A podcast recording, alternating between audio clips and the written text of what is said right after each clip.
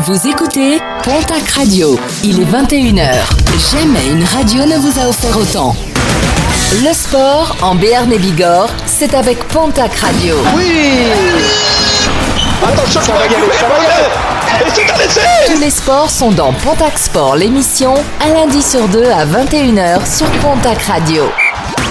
Pontac Sport, Best of. C'est le meilleur de Pontac Sport. Tout de suite, on retrouve Nico qui va nous parler de... Quoi vas-tu nous parler? Dites fait brièvement. Je vais vous faire un petit billet d'humeur sur l'arbitrage, particulièrement sur l'arbitrage français. Et du coup, ça va pas être un billet d'humeur, ça va être un billet de mauvaise humeur. Allez, tout de suite. Pontac Radio, le sport local est à l'honneur. Vas-y pour ton billet d'humeur. Oui. Donc, billet de mauvaise humeur. Parce que quand on parle d'arbitrage, et plus particulièrement de l'arbitrage français, c'est l'état dans lequel cela me met. Euh, mais attention, ce qui me met dans cet état en abordant ce sujet, c'est pas comme souvent chez les gens qui gueulent après les arbitres, à cause des erreurs d'arbitrage. Tout simplement parce que je suis tout à fait conscient que la tâche n'est pas aisée, d'autant que les instances changent sans arrêt certaines règles et que celles-ci en deviennent quasiment incompréhensibles pour les joueurs et le public, comme je disais tout à l'heure. Le but refusé à Griezmann face à la Tunisie, mardi, en est l'illustration parfaite. Par contre, ce qui me rend fou, c'est le comportement de la plupart des arbitres en France, et particulièrement une certaine arrogance et un grand manque de pédagogie. L'arbitre doit se faire respecter, c'est une évidence, mais encore faut-il donner envie aux autres de te respecter. Prendre les gens de haut et couper court à la communication ne sont pas les meilleures manières d'y arriver selon moi. Or, on ne peut pas parler à la plupart des arbitres et je pense que beaucoup de problèmes viennent de ce manque de communication qui entraîne souvent une ambiance délétère sur le terrain. Pour en avoir discuté avec certains joueurs, c'est clairement ce qu'ils regrettent de plus. Le problème, c'est que ce comportement vient probablement de consignes que les arbitres français reçoivent de la part de leurs instances dirigeantes. Ces derniers partent d'un point qui, selon moi, les envoie sur le mauvais chemin.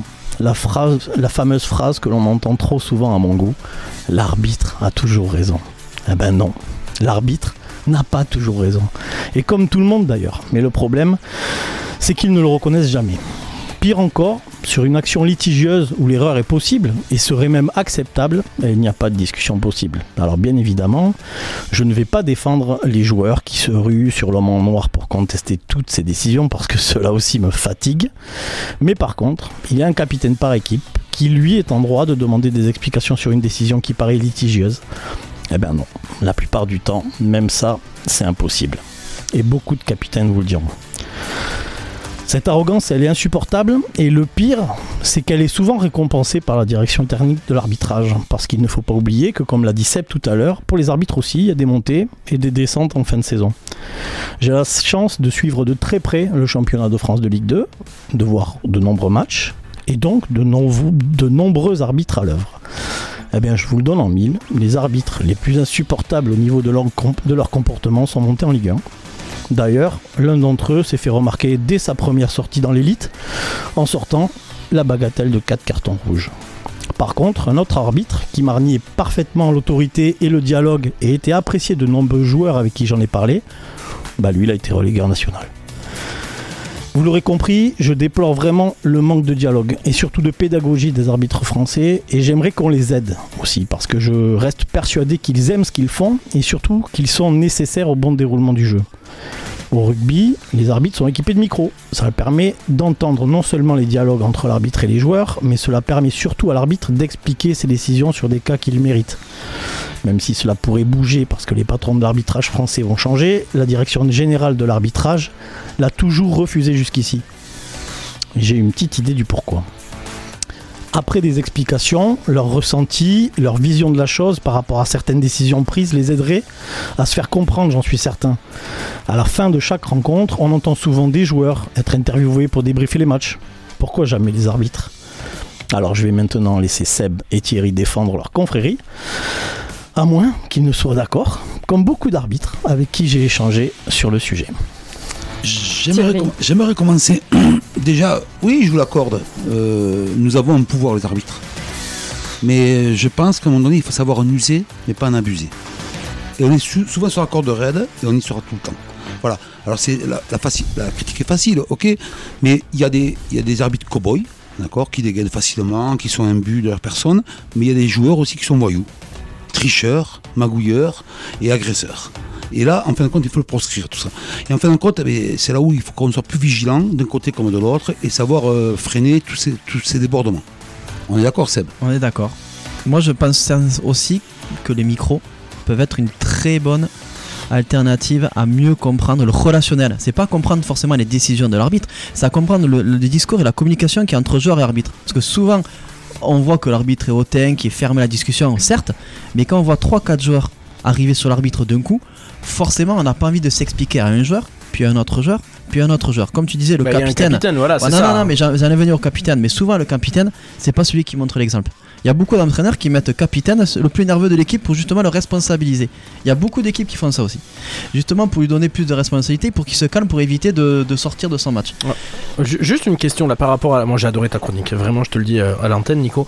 Euh, euh, vous deux qui êtes euh, donc euh, Oui. arbitre, à euh, si vous deviez dire sur 10, de 0 à 10, à combien vous seriez d'accord quand même au global avec ce que Nico a fait? Ah, mais je, vais partir Non, en mais- vacances, je vais partir en vacances avec lui parce que j'ai apprécié. Non, mais il a eu une bonne critique. Parce qu'il faut savoir les prendre, nous, les critiques, les arbitres.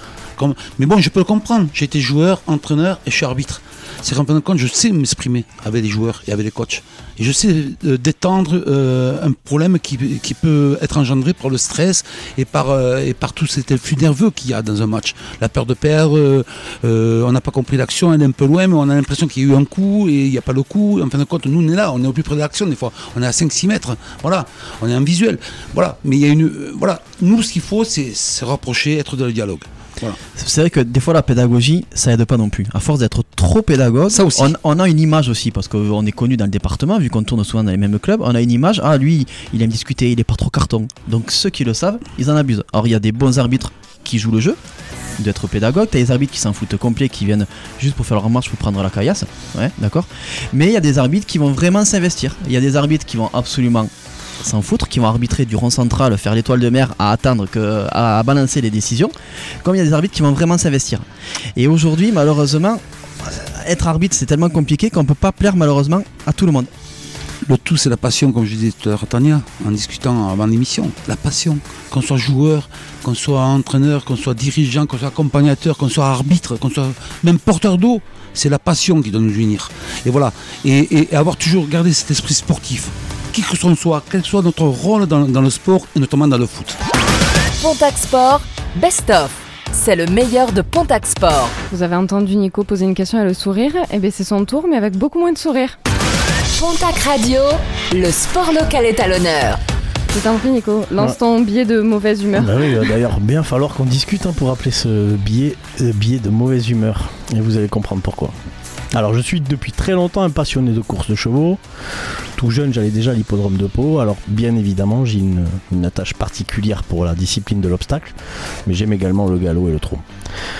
À cette époque j'y allais principalement pour le cheval qui pour moi est le plus bel animal du monde. J'étais jeune, euh, et trop jeune pour voir les à côté. Je me suis aperçu bien plus tard que c'était aussi très intéressant à observer. L'entourage des chevaux, les propriétaires, les entraîneurs, les jockeys d'un côté et les parieurs de l'autre côté. Les parieurs de l'autre côté, mais pourquoi de l'autre côté? Ben tout simplement parce que j'observe souvent, trop souvent, un grand manque de considération pour le monde hippique de la part de très nombreux parieurs. Qui peut même aller jusqu'au manque de respect. Et ben ça, ça m'énerve, comme dirait le chanteur préféré de Julien, Helmut Fritz. Ouais, J'étais sûr qu'il allait me le mettre en jingle pour le billet de mauvaise humeur. Ah bah j'étais obligé. Revenons à nos moutons, ou plutôt à nos chevaux. Oh non, quoique je dis pas ça forcément au hasard, puisque j'ai souvent entendu parler de moutons, de rats ou de chèvres de la part de parieurs à propos d'un favori qui n'a pas gagné sa course. En obstacle, j'ai entendu aussi des Allez, il faut qu'il tombe, lui, je l'ai pas joué. Mais quelle horreur. J'en ai aussi entendu des vertes et des pas mûres sur les jockeys. Par exemple, pousse-le ton cheval, espèce de feignant. Or, en se renseignant un peu, ces malotrus pourraient apprendre que ce jockey est probablement levé depuis 4h du matin, parce qu'il a monté des chevaux à l'entraînement dès 5 ou 6 heures. En s'intéressant un peu à autre chose qu'à son pari et à son oseille, il pourrait également apprendre que pour monter au poids, la plupart des jockeys sont soumis à des régimes alimentaires drastiques, passent 2 ou 3 heures au sauna ou vont courir en kawaii le matin des courses pour fondre encore un peu. Ce, pari- ce parieur apprendrait aussi que la plupart des jockeys vont chercher leur revenu en course, alors qu'ils n'ont que très peu d'intérêt de faire exprès de perdre, hein, comme je l'ai aussi entendu. J'ai même vu des mecs attendre à l'entrée des vestiaires un jockey tomber en course pour l'insulter parce que, à cause de lui, ils avaient perdu leur pari. Bref, je vais pas non plus faire euh, deux heures là-dessus, et pour trois raisons.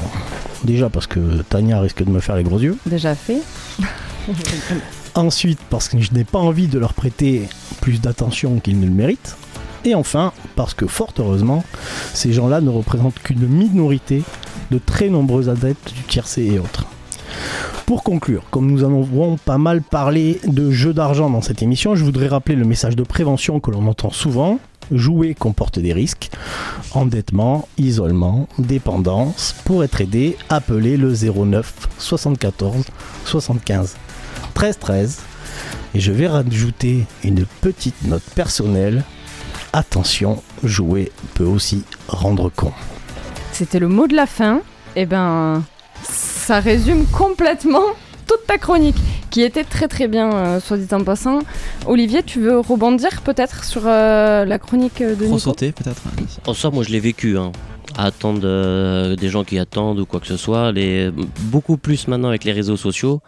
Mais des gens qui. euh, Après, c'est de la menace de mort. euh, Ah oui, Ah oui, jusque-là T'as vécu ça toi? Ouais, ouais, ouais. Non. Menace de mort, je t'attends euh, là, je sais où tu habites. Il y en a, il y en a que t'as pris au chez sérieux. toi.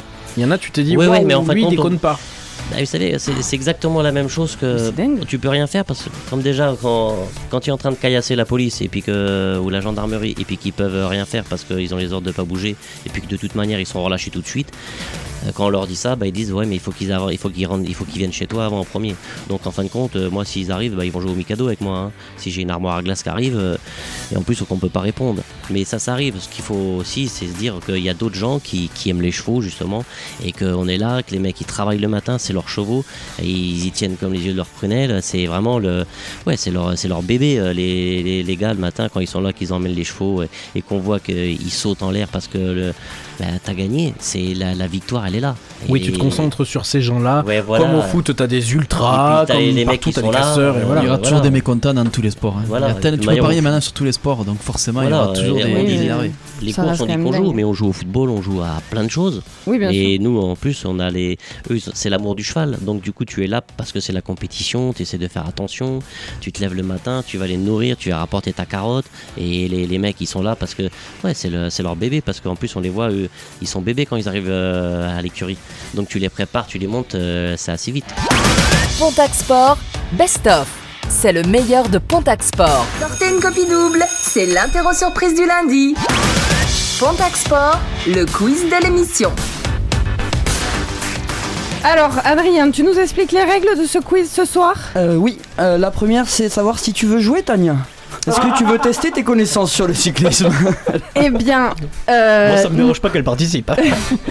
euh, n- non, je suis joueuse, mais là, je suis sûre de perdre et comme j'ai un esprit un peu gagnant, je, je, je joue pas. Très Donc, bien. je suis pas sûre de gagner. je Donc joue. Julien, tu seras son remplaçant.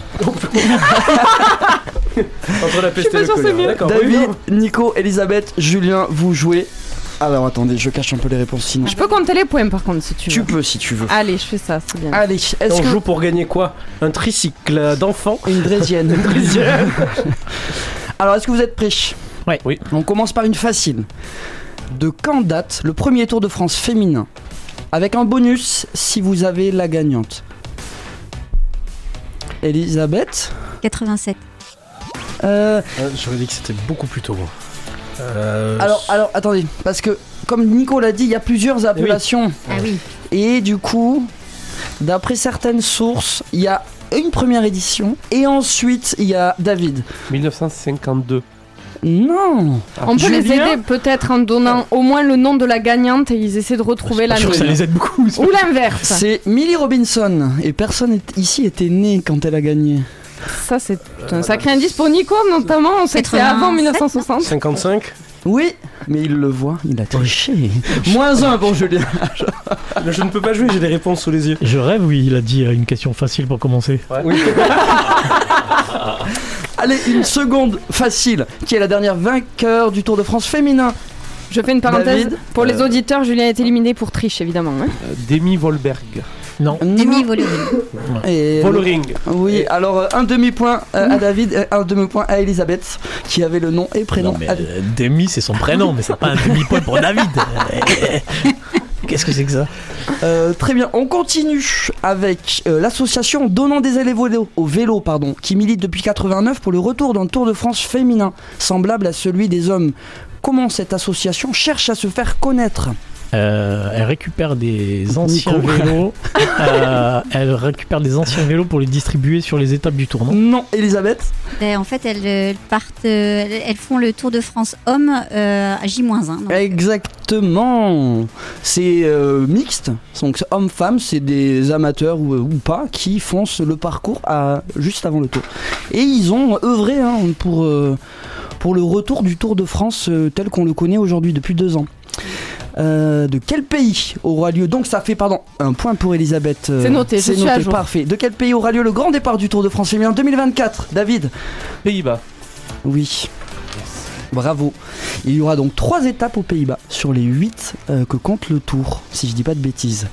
Alors on connaît tous et toutes Janine Longo, mais moins son palmarès. Qui peut me donner au choix son nombre de titres nationaux, mondiaux et olympiques David, euh, Nico 60 fois championne de France, 13 fois championne du monde et un champion olympique à Atlanta, euh, je l'ai dit il y a deux minutes. Et mal, euh, oui, mais c'est Barcelone en 92.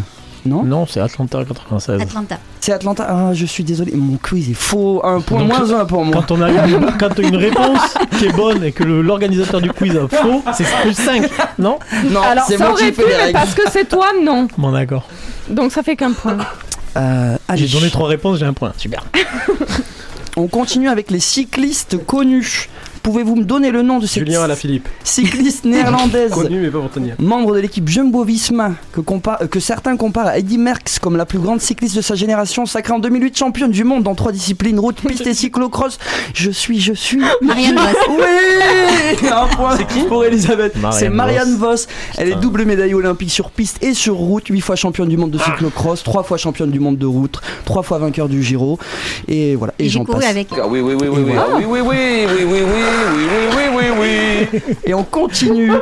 qui est cette cycliste française née en 92 qui devient la, France, la deuxième, la seconde française championne du monde sur route après Janine Longo, aussi à l'aise sur route qu'en tout terrain. Je suis championne du monde dans sept disciplines différentes. Actuelle championne du cross-country. Je suis la première femme à rejoindre la formation Inès Grenadier. Je suis, je suis Nico. Euh, Prévost. euh, Ah, il faut, il faut, il faut tout, il faut tout, David. Pauline Ferrand-Prévot. Oui. C'est fabuleux, bravo. Très bien. Euh, allez, on passe à des cyclistes moins euh, plus anciennes. À quel grand tour masculin Alfonsina Strada a participé officiellement en 1924 La euh, réponse le est Tour dans... de France de 1924. Et non, c'est aux personnes d'autres. David Le Tour d'Espagne, euh, 1924. Il en reste un. Il en reste Le un. Tour d'Italie euh, Giro 1924. d'Italie. Oui, au Giro, elle avait pu participer au Tour de Lo- Lombardie pardon, plusieurs fois et on lui accorde le droit de courir avec les hommes. Elle aura l'obligation de porter un pantalon et devra par contre se payer tous ses frais pour faire les courses. Voilà, mais Sympa. elle a pu participer à, à ce tour masculin. On continue avec une autre championne. Beaucoup plus récente et connue normalement, ancienne coureuse professionnelle, championne de France sur route en 2012. Elle arrête sa carrière en- à 24 ans pour se concentrer à sa reconversion. Elle commente le Tour de France masculin. David Marion Rousse. Oui Oh, J'adore ce qui se passe.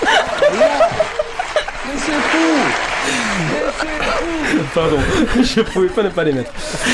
Euh, et les deux dernières questions ont été un peu. euh, les réponses ont été données un peu plus tôt. Je vais donc m'atteler juste à la dernière. À votre avis, y aura-t-il une troisième édition du CIC Tour féminin international des Pyrénées? Oui, Bravo, Nico. Et et ce sera la meilleure des trois. Pontac Sport, Best of. C'est le meilleur de Pontac Sport. On va faire un petit tour avec Adrien et on va parler sport santé. Pontac Radio, sport et santé. Adrien, je c'est à moi, prie. pardon. Euh, oui. Alors le sport, euh, il soigne pas, mais il fait aller mieux. C'est comme les fruits et légumes. D'accord? Vous les avez me dans regarde chaque pas en parlant de sport et Je- me regarde pas en parlant de fruits et légumes. C'est désobligeant. pardon. Vraiment, Je vais finir par me vexer. C'était un réflexe, pardon Julien. Je visais personne dans ce studio. Mais oui, le- la pratique du sport, ça fait aller mieux. Ça prévient les maladies, ça améliore la santé, le, le bien-être et la santé mentale, pardon. Et c'est pas moi qui le dis, c'est euh, l'Organisation mondiale de la santé. Voilà, si jamais vous aviez des doutes. Et on l'utilise de plus en plus souvent pour euh, accompagner des personnes en thérapie, quelle que soit leur, euh, leur maladie. Et c'est tout à fait le cas de l'escrime qui s'inscrit euh, en plein dans ça. Et par exemple, un chef de service à l'hôpital de Vannes utilise l'escrime, a introduit l'escrime auprès de patients atteints d'obésité, qui au lieu de leur faire courir, de la muscu ou du vélo, les sports un peu habituels, qui sont un peu, on va dire, chiants, pour pas dire autre chose, mais oui. Parle pour toi.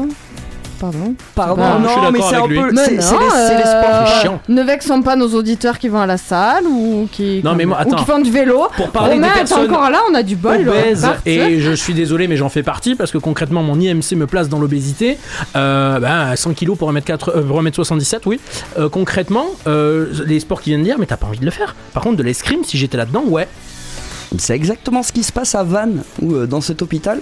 On a introduit l'escrime, et notamment parce que euh, ça permet d'éviter ces sports très contraignants, on va dire, qui peuvent juste faire peur.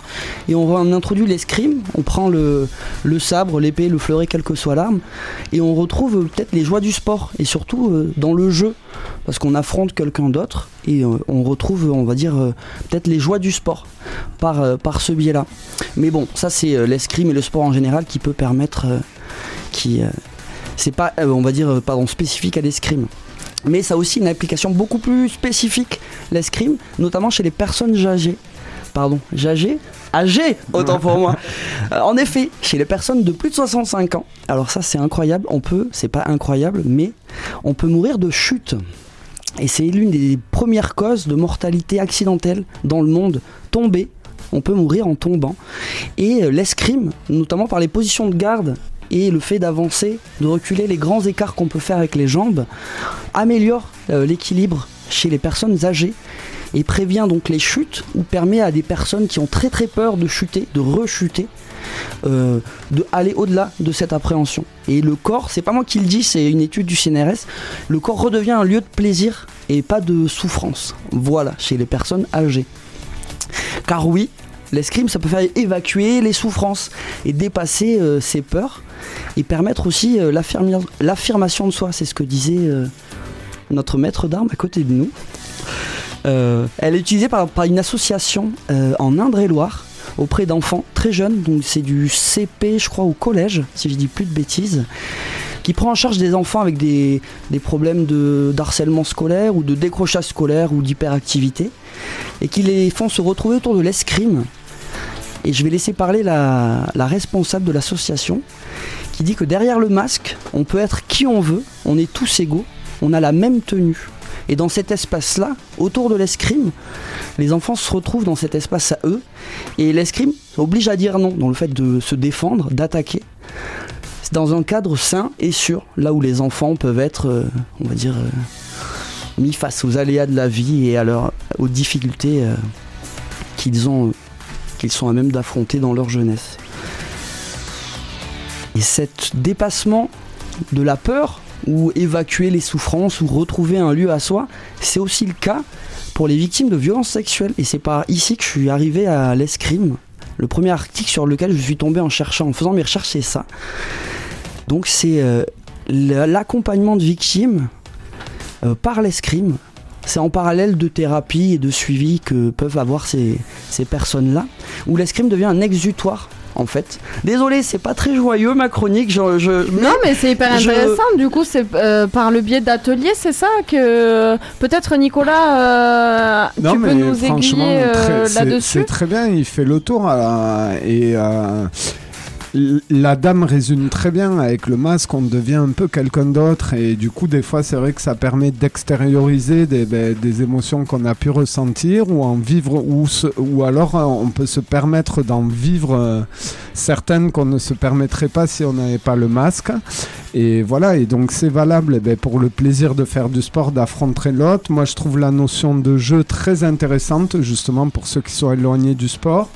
Le sabre laser est une pratique intéressante pour ça aussi, puisque ça peut ramener des gens dans une salle de sport, alors que c'était des Bien gens sûr. qui étaient peut-être plus tournés vers un. Vous avez remarqué bah, que c'est le seul moment de l'émission où Julien euh, était complètement euh, emballé par l'idée de Et voilà, laser. non, mais sa chronique est très bien. Et c'est vrai que la Fédération française d'escrime développe euh, plusieurs programmes. Il y a aussi escrime et cancer du sein, puisqu'on a des positions de parade qui permettent de rééduquer les articulations à la suite d'opérations, des choses comme ça. Et donc, il y a plein de petits programmes mis en place par la Fédération et qui permettent eh ben, à des gens de pratiquer du sport, un sport que j'aime, l'escrime, et en plus de ça, d'aller mieux petit à petit. Donc, c'est super. Au niveau de la TE, vous avez des, euh, tu le ressens ça au niveau de tes jeunes que tu encadres peut-être des enfants euh, où les parents sont venus en disant voilà mon enfant il est victime Oh. d'harcèlement et euh, est-ce que tu as ce cas de figure par Nous, on est un club de déjà- sport, donc on a ben, toutes les facettes de la société. Bien sûr. Donc, on, on- on touche à tous les problèmes liés à la société également. Et donc, oui, on fait face à tout. Et ben, après, nous, on est éducateurs, donc on gère un. Voilà, on a, c'est quand même notre métier de gérer ça. Mais oui, on a vu des enfants timides euh, s'exprimer sur la piste. On a vu euh, des euh, grandes gueules, entre guillemets, ben, prendre une raclée et du coup se calmer et apprendre l'humilité. Voilà, il y a, un peu de tout dans le sport, ça permet ça, et notamment l'escrime, mais pas que, voilà. Mais c'est vrai que le port de la tenue du masque, quand on est petit, ça peut être intimidant. Et voilà, l'escrime pour les seniors aussi, c'est Bien sûr. bien. On fait ça avec des frites là de piscine et c'est super. Pontac Sport, Best of. C'est le meilleur de Pontac Sport. Et on va retrouver notre invité dans quelques instants, mais pour l'heure, place au quiz. Pontac Radio, le sport local est à l'honneur. Avant de commencer, je veux quand même dire aux auditeurs que c'est moi qui présente le quiz cette semaine parce que je les ai tous éclatés il y a deux semaines sur le quiz rugby vrai. et que vrai. plus personne euh, veut jouer avec moi. Bref, allez, on commence avec la première question, une facile en apéro. En quelle année ont été organisés pour la première fois et sous ce nom les Jeux paralympiques? 1950, 1960 ou 1970 Ouais, 70. Une mauvaise réponse. 60 C'est une bonne réponse. Ouais J'a- J'avoue que j'aurais pas su répondre parce que je me souviens qu'avant que ça s'appelle Jeux Olympiques, il y avait des jeux qui étaient organisés euh, en Angleterre, c'était les Jeux de Stockmanville. Mais euh, voilà, je pense que ça, qu'eux avaient dû commencer beaucoup plus tôt puisque le, le sport a été créé après la deuxième guerre mondiale. Alors c'était ma deuxième question. Mais du coup, je vais donner, la- je vais donner quand même l'explication que tu viens de, de Yes dire. Je vais compléter l'explication de Je Michel. n'ai pas lu l'écran. Donc euh, euh, Michel a un point pour la deuxième question puisqu'il a donné la réponse avant d'avoir la question. Alors c'est un médecin, un neurologue de l'hôpital de Stockmanville effectivement à Londres, Ludwig Gutmann, qui eut l'idée d'organiser dès 1948 les premiers Jeux mondiaux des chaises roulantes et des amputés sur le terrain de l'hôpital, connu plus tard sous le nom de Jeux de Stockmanville. Du coup, comme tu es parti pour gagner, c'est toi qui présente le quiz, euh, Michel, dans 15 jours. Vous allez voir, je, je vais, je vais me prendre de la vergogne. hein. Alors, combien de pays étaient représentés lors de la première édition des Jeux paralympiques à Rome en 1960 23, 43 ou 63 Oh, ben 23, il ne devait pas y en avoir Ah ouais, beaucoup je quand pense même. Pas trop, euh, pas beaucoup. ouais. Bravo. Ils sont pas, ils sont Bravo. pas mauvais hein, cette semaine. hein. Et alors, combien ça représentait d'athlètes? Ah, mais me demande pas des 300, questions comme ça. 400 ou 500 Ouais, je dirais 400. Quatre- ouais, 400, ouais. Ils sont trop faciles ces questions en fait. Allez, plus récent. si je puis dire. Combien de pays étaient représentés lors de la dernière édition des Jeux paralympiques à Tokyo en 2021 60, 120 ou 160 160. Euh, J'ai une chance sur 3, c'est ça? Euh, Michel a donné la bonne réponse, effectivement. Ouais, C'est c'est trop 160. rapide Et pour combien Les d'athlètes? éclopés se multiplient. hein. Pour combien d'athlètes? 1100, 2200 ou 4400 4400, c'était une très bonne série, alors... Marie Baucher est l'athlète paralympique française qui détient le record de médailles d'or aux Jeux. Mais sauriez-vous me dire dans quelle discipline elle excelle? Le ski, la natation ou l'athlétisme? Je Ouais, pense ski, que le ouais. ski, ouais. Une bonne réponse. Ils sont trop forts, je pense que je vais quitter le studio, moi.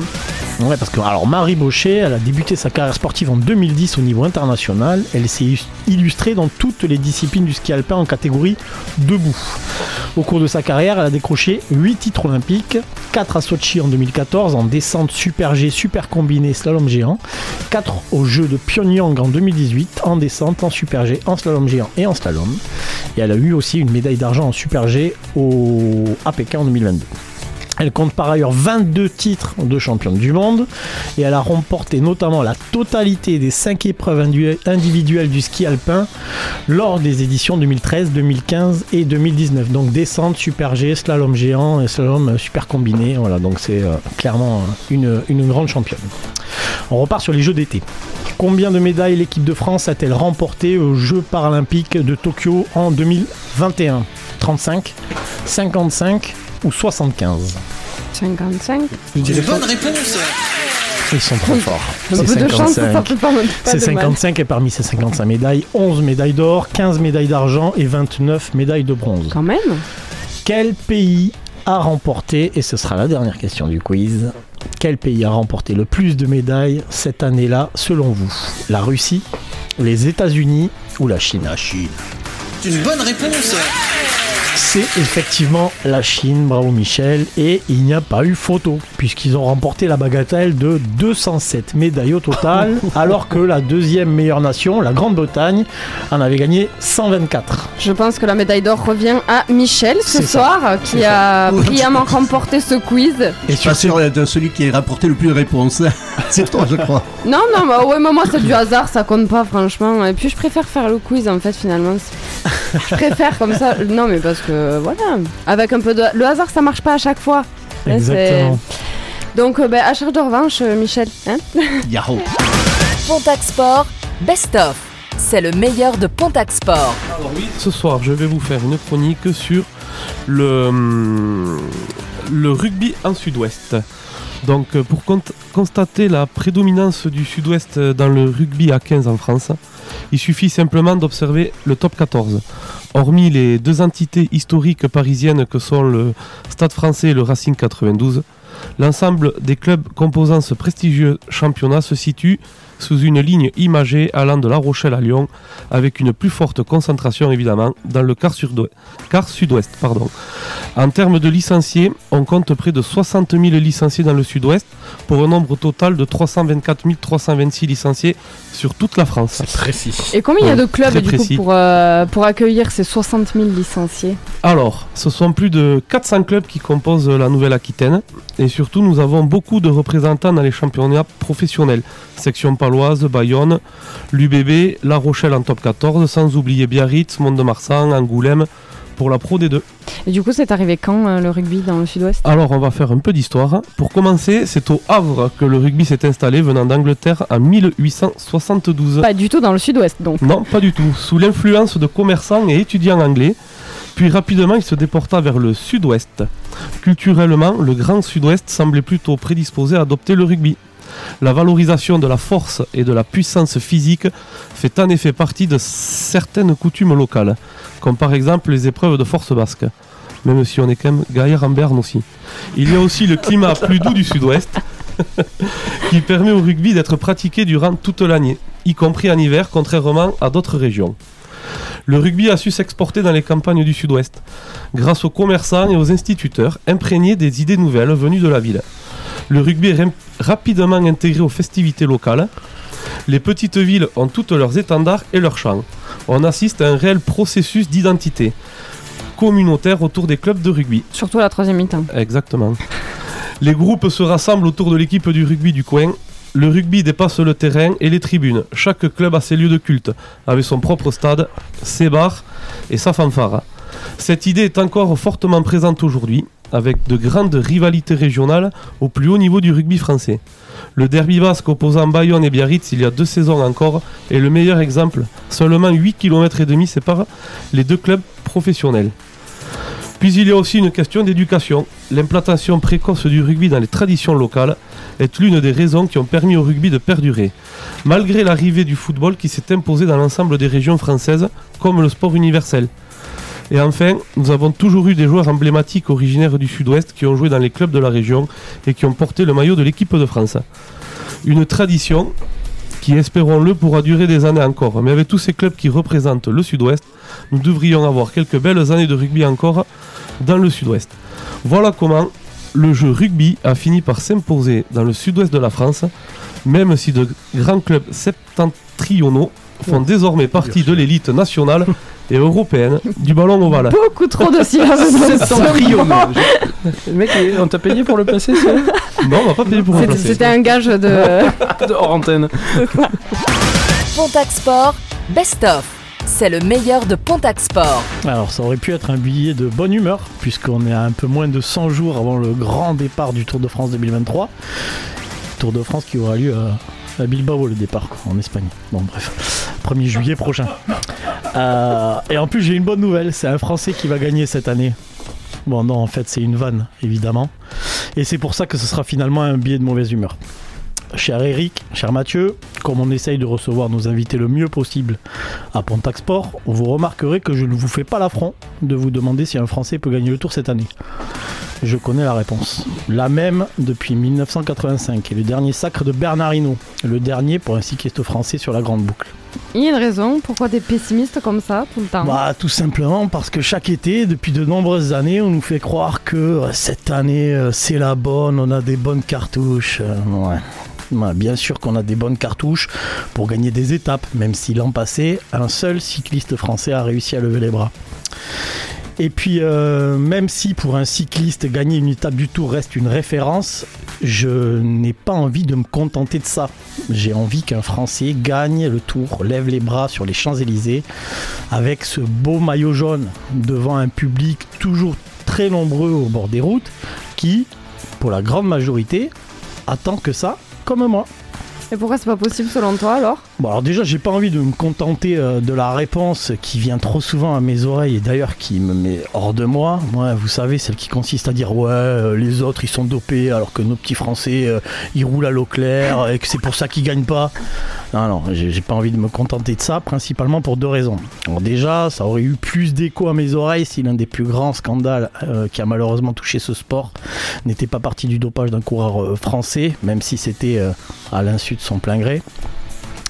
Et puis j'en ai un peu marre que le dopage soit systématiquement assim- assimilé au cyclisme. Pourtant je ne suis qu'un observateur de ce sport, alors je n'imagine même pas comment ça doit gonfler les acteurs.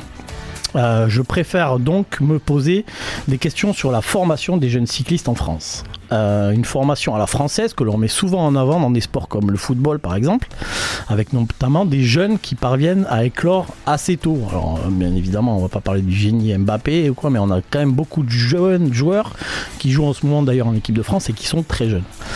Euh, en cyclisme, j'ai l'impression qu'on protège un peu trop nos jeunes et que quand ils arrivent sur le tour à 22-23 ans, bah, ils sont encore en fin de formation et surtout ils sont pas complets.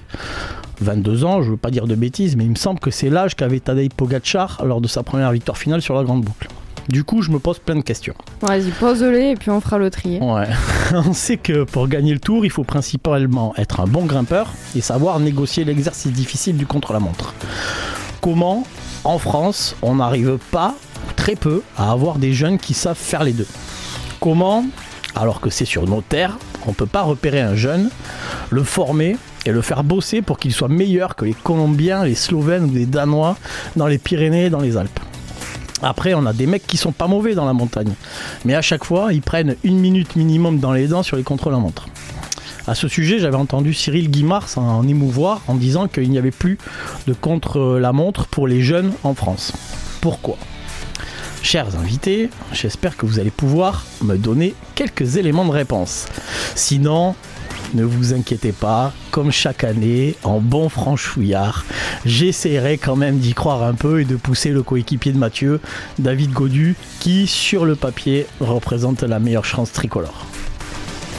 Eric, tu as quelques Alors, réponses déjà, à donner il- à il- Nico Un petit constat, c'est que dans une course de vélo, il y a 200 partants, il n'y a qu'un vainqueur. Hmm. Déjà, par rapport au- à d'autres sports, euh, il n'y a pas beaucoup de vainqueurs. Après, euh, oui, pourquoi les Français euh, ne gagnent plus le Tour de France? Ben, Quand on a des, champions comme Pogachar qui sont capables de gagner peut-être 3 ou 4 Tours de France euh, d'affilée, euh, des Enduren, des voilà, c'est des, extraterrestres, c'est des, gens qui sont nés pour ça, qui sont entraînés pour ça. Pourquoi en France euh, on n'en a pas? On en a eu quand même. On a eu quand même Bernard Hinault, on a eu Jacques Anquetil. Mais euh, bon voilà, on passe euh, une, période peut-être où oui, peut-être des questions. pourquoi on n'organise peut-être pas assez de contre-la-montre pour, rendre les, nos jeunes complets mais il y a plein, plein de questions, plein de réponses. Bon, je sais pas, Mathieu, lui doit doit avoir une vision plus, plus avisée que moi, puisqu'il est dans ce milieu.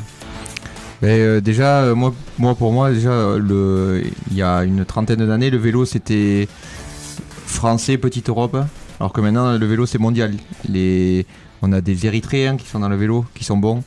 Euh, des Érythréens, il y a 30 ans, il n'y en avait pas. Il n'y avait pas d'Australiens, d'Australiens il y a 30 ans, il n'y en avait pas ou peu. Maintenant, mais le, cyclisme, ça s'est professionnalisé dans tous les pays et donc euh, ben, maintenant il y a une concurrence qui vient de tous les pays et même des pays noirs, même si les, euh, pays africains, ben, ils n'ont pas forcément des, coureurs qui sont faits pour faire du vélo, mais ils arrivent quand même à sortir des bons coureurs. Donc euh, voilà, ils se sont mis à la page. Et donc maintenant, ben, il y a plus de concurrence pour les Français. Donc c'est peut-être pour ça aussi que les, Français ont plus de mal à gagner. Alors euh, tout le monde sait s'entraîner maintenant, tout le monde connaît tout ce qu'il faut faire, Euh, nourriture, euh, tout le monde a du bon matériel. Donc maintenant, mais, comme il disait Eric, quand on tombe sur des, extraterrestres comme Pogachar, qui sont capables de gagner plusieurs Tours de France, sur, sur du Armstrong qui, qui gagne 8 Tours de France d'affilée, voilà, derrière c'est compliqué. Et, on a David Godu, il fait quatrième l'année dernière. Et bien, c'est- cette année, on espère qu'il montera sur le podium. Après, aller gagner face à des Roglic ou des Pogacar, ça sera peut-être un peu difficile, mais euh, voilà, il va faire le maximum. Et, mais c'est vrai que c'est notre meilleure chance française. Euh, Je vais rebondir euh, pour ceux qui connaissent pas trop comme moi. Euh, Nico a annoncé que donc euh, Monsieur Godou, Godu, Godu David était Godu. ton était ton coéquipier. Alors moi ça m'a interpellé parce que c'est un sport individuel jusqu'à preuve du contraire le cyclisme. Donc comment ça peut être ton coéquipier euh, Alors, un- le, le cyclisme, c'est un sport individuel, mais qui se court en équipe. D'accord. Donc euh, voilà, comme on disait tout à l'heure, euh, une voiture, euh, elle, euh, elle aspire un coureur. Alors les Mhm. coureurs qu'il y a devant un, cou- un autre coureur aspirent le coureur aussi. D'accord. Voilà, donc euh, euh, tous, les, tous les leaders, donc David Godu, on va dire que c'est euh, le leader de mon équipe pour les, grands tours, et donc pour le Tour de France. Et s'il n'a pas ses 7 coéquipiers autour de lui, eh bien, il n'y arrivera pas. Donc voilà, c'est un sport individuel mais qui se court en équipe. C'est-à-dire qu'en fait, On protège le leader. ouais, vous êtes des faire valoir en fait. Voilà, on fait tout euh, Ouais, non, mais- jusqu'au C'est dernier col par ça. exemple. On va prendre une étape de col. Euh, moi, je suis un rouleur, je vais, euh, je vais protéger du vent le leader le plus longtemps possible. Après, dans le dernier col, il se débrouillera tout seul. Parce Ouais, en plus, voilà. t'es grand, donc quand t'as- Voilà, Est-ce qu'il y a que- une- là, il y a une notion de gabarit pour le placement aussi, je suppose Oui, parce oui, que parce que dans si ma roue, eh ben, il est. comme ça. Non, il- le, mieux, enfin, le mieux, c'est qu'il est quelqu'un de plus large que lui et plus grand que lui pour, pour pouvoir le protéger du vent et le voilà l'aspirer le plus possible et le, qu'il fasse le, qu'il développe le moins de, de puissance euh, le plus longtemps possible. Et comme ça, à la fin, il a tout son, euh, tout son potentiel pour euh, à exploiter jusqu'à l'arrivée. Ok, et donc avant, c'était toi le leader? Ou... Moi, j'ai été leader sur des classiques, sur des. Parce que moi, je suis pas du tout un grimpeur. D'accord. Donc moi, je suis un- plus un rouleur, euh, rouleur. Donc euh, j'ai j'ai été leader sur des classiques comme Paris Roubaix, le Tour des Flandres. Et D'accord. voilà. et maintenant, je me suis mis au service de, des leaders pour. euh, euh, de- notamment de David Godu ou de Thibaut Pinot pour, euh, pour les grands tours.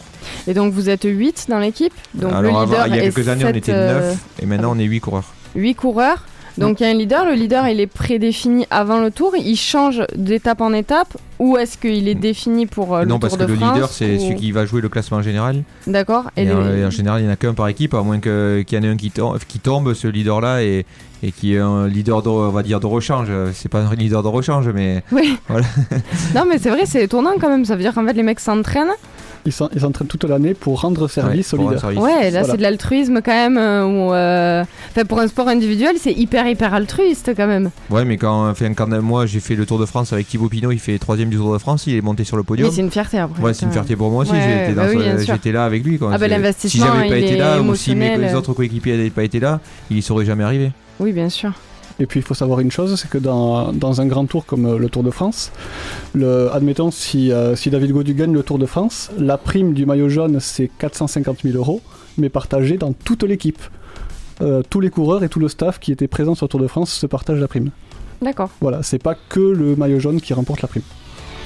Ok. Et c'est important pour des leaders d'avoir des coéquipiers euh, tout acquis à leur cause. Et on en a vu une belle preuve hier avec euh, le français euh, Laporte qui a gagné euh, Christophe Laporte. Grand Bevelgem, c'est ça Je dis pas de Oui, bêtises, c'est ça. Euh, il a gagné clairement parce que son leader, ils ont terminé à deux.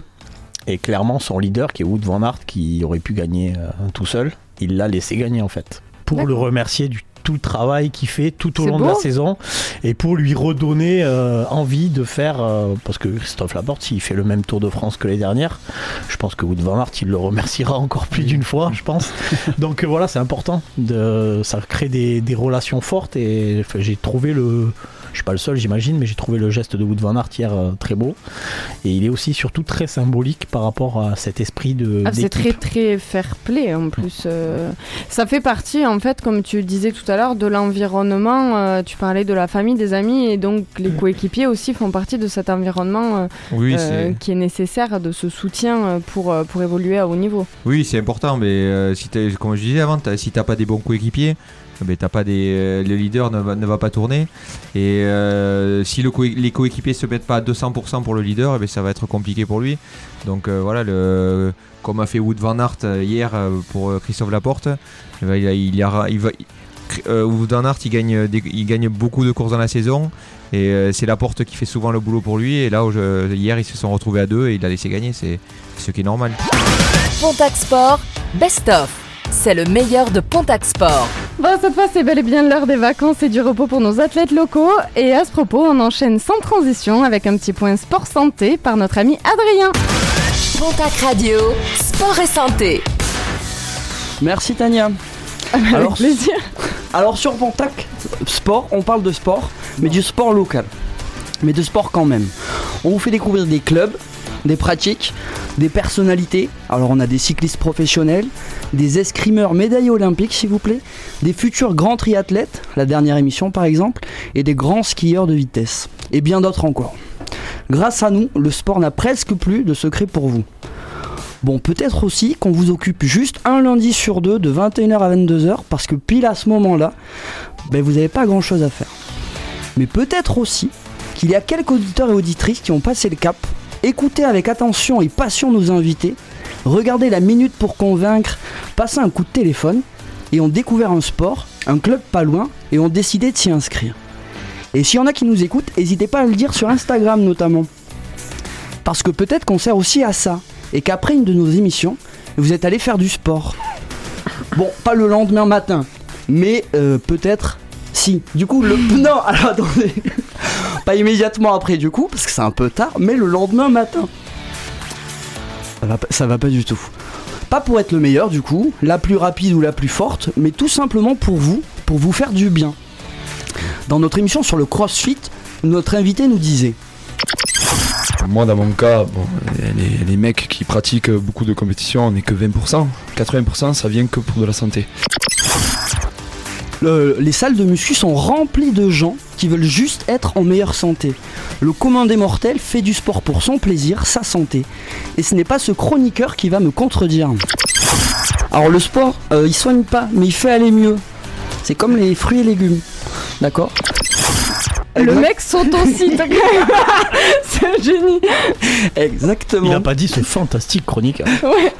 Non, mais il, avait, il était d'accord avec moi, si jamais on peut souligner ça. Il n'y a pas besoin de vous faire une liste. Vous essayez un sport, vous aimez, et après c'est tout bénef pour vous. Vous êtes essoufflé quand vous montez les marches, essayez le crossfit, le triathlon, le vélo, et en quelques mois vous partez faire les courses en courant et à vélo, à vélo pardon, pour les plus loin du supermarché. Vous aimez la vitesse, les chevaux, faites de la course hippique automobile ou du ski, et retrouvez un sourire d'enfant et le plaisir de la vitesse. Oui, mais tout seul, c'est pas facile de s'y mettre. Alors là, On commence avec une séance par, semaine, puis on vient à deux, parce qu'on se voit évoluer. Et en fait, ça, on le fait en communauté. Et les gens, euh, en fait, ils viennent pas uniquement pour, euh, perdre du poids, ils viennent, ils viennent pour euh, être en communauté. Et ça, je trouve ça hyper intéressant. Vous inquiétez pas, vous n'êtes pas tout seul et vous serez pas tout seul. N'importe quel sport fera l'affaire. Je vous laisse regarder la, la liste des podcasts. Je peux vous conseiller un sport d'équipe et pourquoi pas du coup le roller derby pour changer. Il y aura des gens comme vous et moi qui aiment le même sport et veulent le partager. Et vous serez donc plusieurs à vous faire du bien. Et c'est ok. Du bien au corps et à l'esprit. Oui, oui, à l'esprit. La santé, elle est aussi mentale. Je ne peux que vous inviter à essayer l'escrime, le kickboxing et le paintball.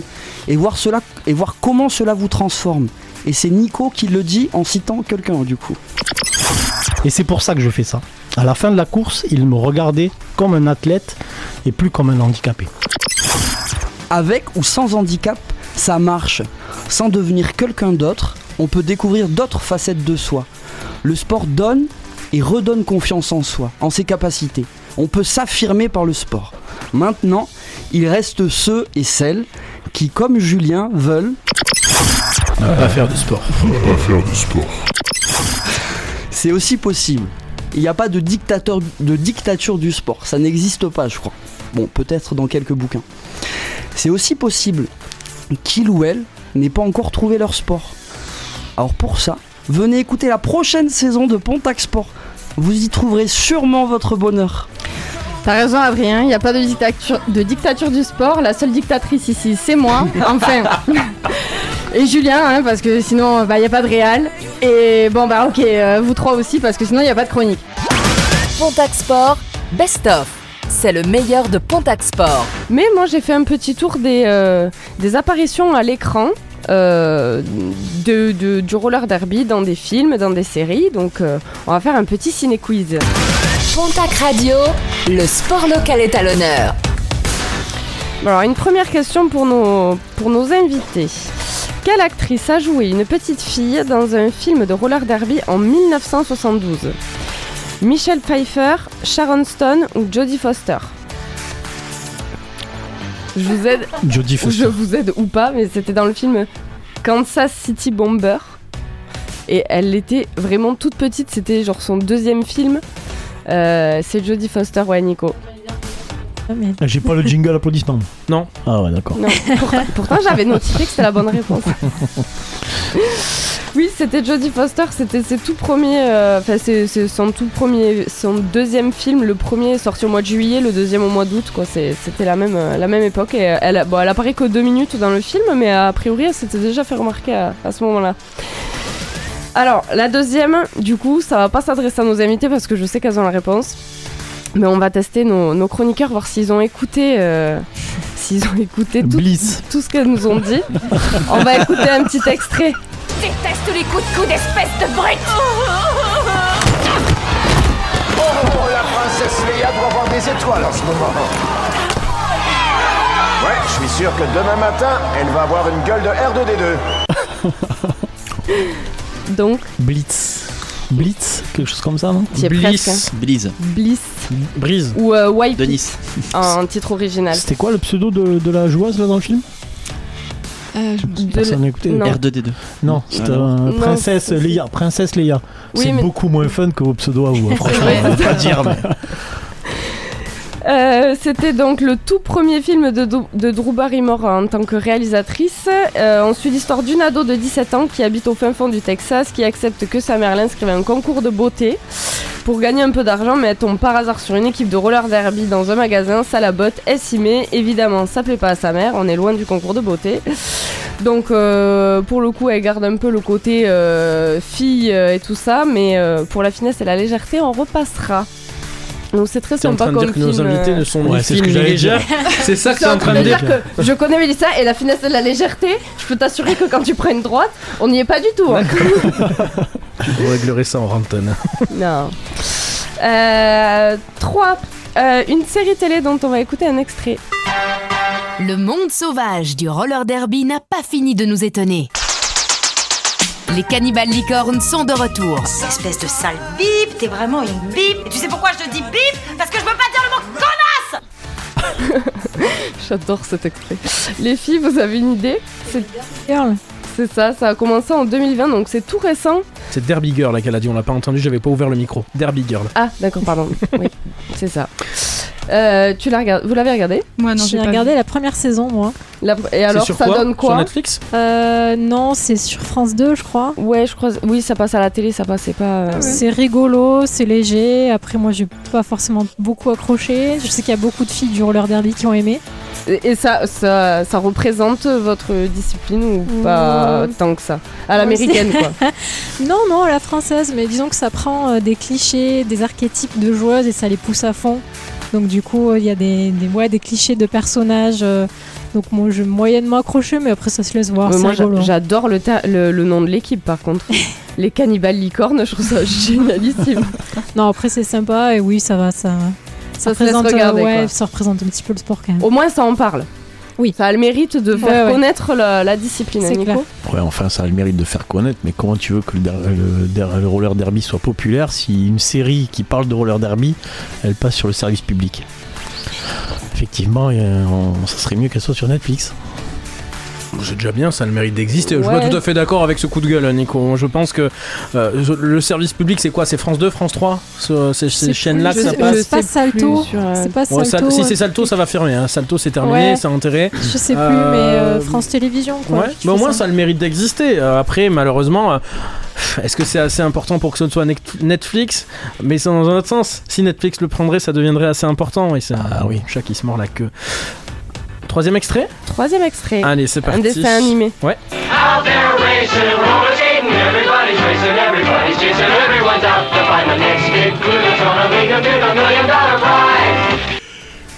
Je vous aide avec l'année.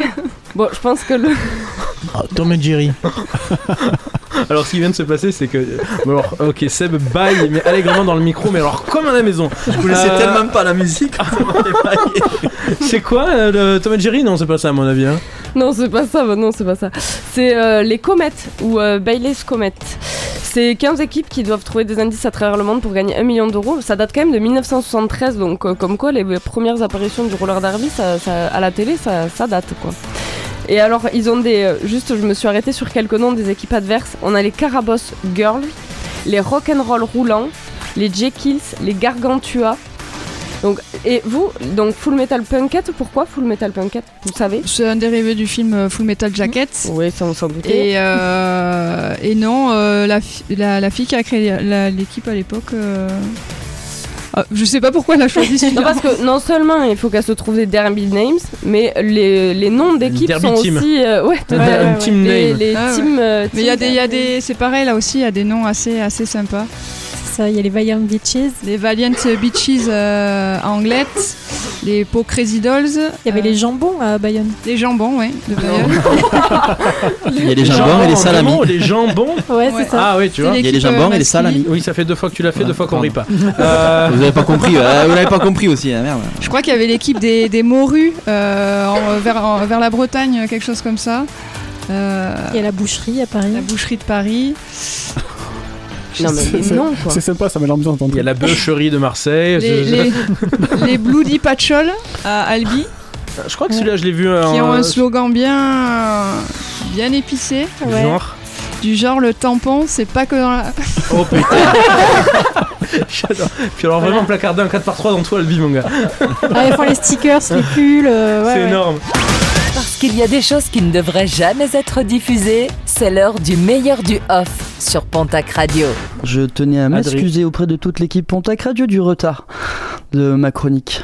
Tu peux dire que tu ne le referas jamais, que genre tu seras ultra ponctuel. euh, Je ferai, je mettrai tout en œuvre pour faire en sorte que cette situation ne se reproduise pas. Merci. Ça me va. Non mais juste, je fais le test. T'es en quenou là? Oui, je suis en conouille. Ouais. Nickel. Ouais, c'est c'est quoi bon, c'est merci. connu, C'est le truc de, de comment il s'appelle là euh, euh, Dieudonné. Dieudonné, ouais, voilà. Des quenouilles. C'est pas la quenouille, c'est la quenelle C'est la, Dieudonné. c'est la belle au bois dormant. Oh. Est-ce que t'as enregistré oui, ça oui, malheureusement. Ouais. Et je suis le maître des enregistrements. C'est con, ça. c'est con. Euh, la quenouille. Pontac Sport, Best of. C'est le meilleur de Pontac Sport. Tout de suite, le programme sur Pontac Radio. Cette semaine, tous les matins du lundi au vendredi de 6h à 9h, Debout le Béarn vous partage les informations locales. Jeudi soir à 21h, la playlist de l'Esprit Rock. Samedi soir à 22h, Convictions Intimes, la Love Room de Pontac Radio. Pour ceux qui n'ont pas pu écouter ça part en live, Pop Porn et l'Esprit Rock, rendez-vous sur pontacradio.fr, Deezer et Spotify pour les réécouter. Vous pouvez retrouver sur ces plateformes toutes les émissions de cette saison et des saisons passées. On vous souhaite une bonne soirée à tous et on vous dit à dans 15 jours. On vous laisse pas seul puisque tout de suite arrive 50 minutes de musique sans interruption sur Pontac Radio. Jamais une radio ne vous a offert autant.